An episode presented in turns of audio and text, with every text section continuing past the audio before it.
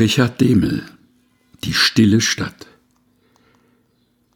Liegt eine Stadt im Tale, ein blasser Tag vergeht, es wird nicht lange dauern mehr, bis weder Mond noch Sterne, nur Nacht am Himmel steht.